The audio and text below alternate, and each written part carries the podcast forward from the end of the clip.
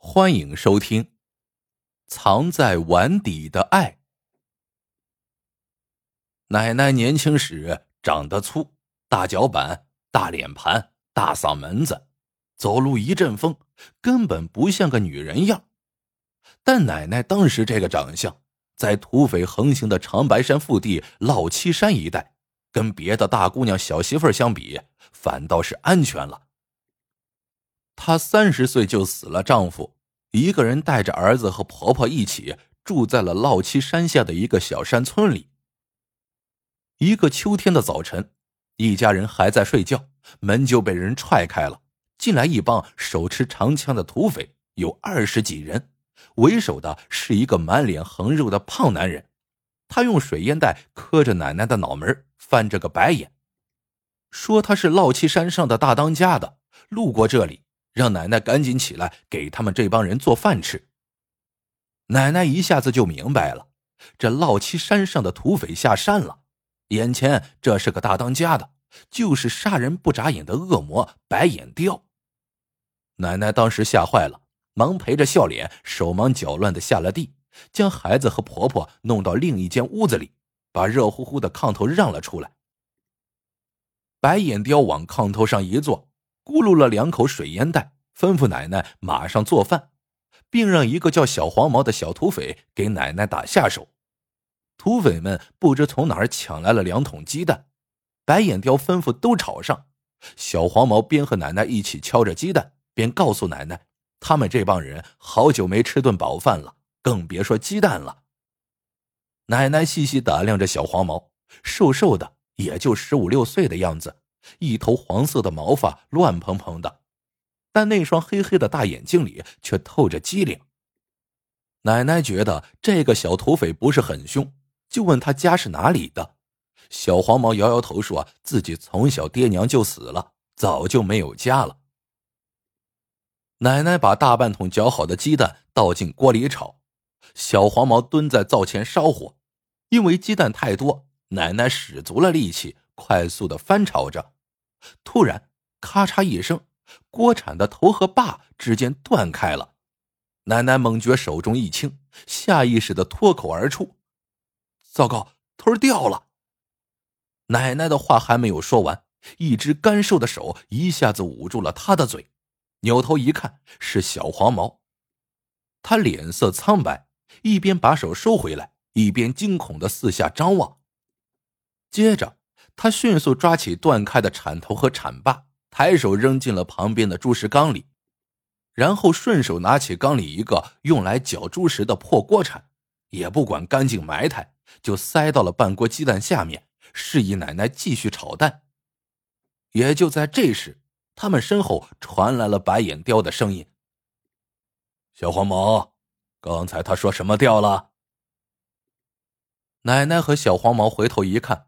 只见白眼雕从里间屋里走了出来，一双往外鼓的蛤蟆眼流露出凶狠的目光。小黄毛慌忙起身，结结巴巴的解释说：“大，大当家，什么也没有掉，只是这，这锅太小。他说别把鸡蛋炒掉了。”哦，白眼雕半信半疑的朝锅里看了一眼，见奶奶正两手握铲，用力的翻炒着鸡蛋。点了点头，说了句“快点炒”，便又回去了里间屋。好险呐！小黄毛擦了擦额头上的汗水，告诉奶奶说：“如果让大当家的看到铲头掉了，非杀了奶奶不可。他们大当家的最忌讳的就是人家说头掉了。他们这次下山是去和大青山上的土匪开战，在这个节骨眼上，铲头掉了。”在他们看来，预示着他们这次会出师不利，是不祥之兆。奶奶听了，倒吸了一口冷气，她感激的看着小黄毛，小声说：“孩子，你心眼这么好，为什么要当土匪呀？”小黄毛眼圈有点发红，叹了口气，说：“他也是被逼无奈，为了有口饭吃。”饭做好了。土匪们一个个甩开腮帮子，狼吞虎咽。正吃着，从外面飞奔进来一个土匪，一进门就急急的喊道：“大大当家的，夫人她肚子疼，疼的厉害，她说是要要生小当家的了。白眼雕一听，脸上顿显喜色，他放下手中的碗筷，略一思索，把小黄毛喊到了跟前，指着在一旁忙碌的奶奶说道：“你马上把这个女人带上山，伺候夫人生崽，告诉夫人，我晚上回去。”奶奶一听土匪要带她上山，吓坏了，扑通一声跪在地上，哀求说：“他家的老的老，小的小，实在是走不开，求大爷高抬贵手，千万放过他吧。”见奶奶不去，白眼雕的眉头拧成了一个疙瘩。他蛤蟆眼一瞪，目露凶光，刚想发威，小黄毛抢先一步，一把抓住奶奶的胳膊，冲他使了个眼色。对白眼雕说：“大当家的，我这就带他走。夫人那里，你放心好了。”说完，也不管奶奶乐不乐意，扯着奶奶就往外拽。直到走到院子里，小黄毛才松开了奶奶的胳膊，告诉他：“白眼雕从来说一不二，心狠手辣，和他再哀求下去，白眼雕会杀他全家的。眼下他得赶紧跟自己进山。”如果夫人有个三长两短，白眼雕也会迁怒于他，到时候后果不堪设想。奶奶心里虽然有一百个不愿意，但也只好跟着小黄毛上山了。上山路上，小黄毛告诉奶奶，白眼雕的这个夫人是从山下抢的农家女子，心眼也不坏，让奶奶过后求求夫人，让夫人在白眼雕面前给说几句好话。白眼雕也许会放奶奶下山的。奶奶听小黄毛这么一说，心里稍稍平静了些。她觉得小黄毛虽然是个土匪，但心眼还挺好，便打心底里感激小黄毛。奶奶随着小黄毛进了土匪的老巢，七拐八绕的来到了白眼雕住的山洞。在松明油灯光里，见一个女人正在板铺上痛苦的呻吟。几个小土匪不知所措的站在一旁，奶奶近前一看，是孩子快生了，她忙吩咐烧开水，准备接生。她虽然不懂医术，但眼下也只好硬着头皮上了。还好，生产过程还算顺利。听到孩子出生后的第一声啼哭，奶奶长舒了一口气。傍晚，白眼雕回来了，虽然丢盔弃甲的损失了几个兄弟。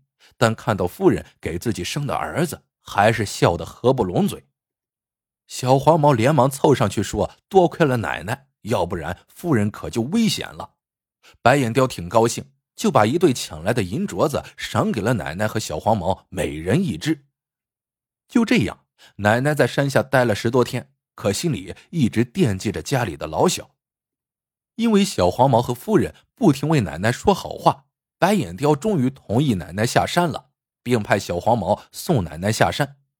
小黄毛见白眼雕心情不错，就试探着说：“大当家的，刚才弟兄们打的那只野猪正在外面架着大锅要煮肉，你看是不是让他吃了野猪肉再下山？”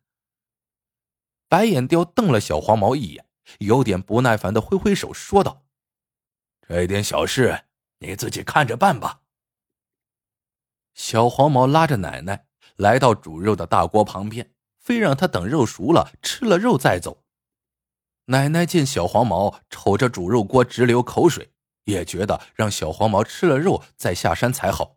等小黄毛送他回来，这肉恐怕早就被吃没了。见奶奶同意了，小黄毛让奶奶先等着，说他去多找点干柴，让肉快点煮熟。奶奶虽然归心似箭。但野猪肉的香味实在太诱人了，奶奶眼巴巴的等着。就在这时，突然南面枪声响起，紧接着有人喊道：“不好，有部队打过来！”随着喊声，土匪营顿时乱了，一个个什么也顾不得了，随着白眼雕往北面窜去。奶奶傻愣愣的呆住了，一时不知该怎么办。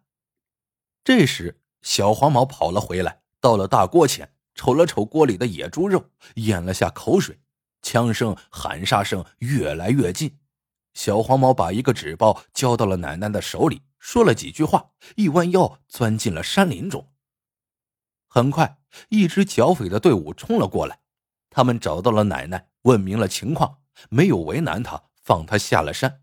临走还特意让奶奶带上了块野猪肉。一晃几年过去了，奶奶再也没有见到小黄毛，直到解放军大规模的剿匪开始。那日，一场激战后，白眼雕被剿灭，解放军战士押着一群俘虏来到了村子里，将他们反锁在奶奶家的柴房里。一个解放军战士拿来一些玉米面，让奶奶帮着煮熟给这些俘虏吃。奶奶拎着一桶煮好的玉米粥来到了柴房门前，一碗碗的往里面递。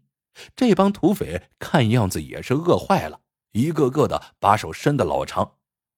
等轮到最后一个土匪时，奶奶一眼就瞅见那土匪干瘦的胳膊上戴了一个银镯子，她不由得一愣，从柴门缝里打量这个土匪。天哪，真的是小黄毛，只是他比以前长高了，也长大了。小黄毛，是你！奶奶惊喜的叫道。听奶奶叫他，小黄毛先是一愣，随即也认出了奶奶，眼里顿时露出一丝惊喜，但很快就暗淡了下来。他怯怯的看了奶奶一眼，不安的低下了头。奶奶看了看自己端在手里的饭碗，略一思索，扭身回到了自己的屋里。很快，奶奶又走了出来。把一碗玉米粥递给了小黄毛，关切的说：“饿坏了，快吃吧。”奶奶分完了饭，刚想拎桶离开，突然柴房里传出了喊叫声和厮打声。奶奶回头一看，几个土匪把小黄毛压在了身下，你争我夺的抢着什么。直到负责看押的战士打开柴门，端枪冲了进去，土匪们才住了手。众人一看。土匪们争夺的是一块野猪肉，说是藏在小黄毛碗底的。部队干部问奶奶这是怎么回事，奶奶点头说是他放进去小黄毛碗里的。接着对众人讲起了几年前的往事。当奶奶说起这块野猪肉的来历时，奶奶说道：“那天土匪们逃命的时候，小黄毛把一个纸包塞给了我。”说这是白眼雕临走的时候给他的一包毒药，让他撒到肉锅里。这药是慢性的，三日后发作。一想到要毒死很多人，小黄毛有些不忍心，所以他就把药交给了奶奶，让奶奶帮他丢得远远的，不要再害人了。下山后，奶奶总也忘不了小黄毛瞅着野猪肉流口水的样子，他把带回来的那块肉做成了肉干。一直给小黄毛留着。听了奶奶的讲述，部队干部把小黄毛放了出来。一出柴门，小黄毛一下子跪在了奶奶面前，捧着那块野猪肉干，流着泪叫道：“妈，你就是我亲妈。”奶奶爱怜着扶起小黄毛，一下子把他紧紧的搂在了怀里。后来，小黄毛改邪归正。参加了解放军，屡立战功。再后来，全国解放了，他参加了抗美援朝，牺牲在了朝鲜战场上。临死前，他把手上的镯子撸了下来，让战友日后交给他的妈妈，也就是我的奶奶。奶奶的这副镯子我见过，一家人都知道那是奶奶的宝贝。奶奶一直不相信小黄毛死了。她说：“等胜利了，小黄毛会回来看她的，她要等。”好了，这个故事到这里就结束了。把人和人连在一起的，不仅仅是血缘，还有人与人之间的相互关怀、相互扶助的情谊，就如同奶奶和那个小土匪之间的故事。喜欢的朋友们。记得点赞、评论、收藏，感谢您的收听，我们下个故事见。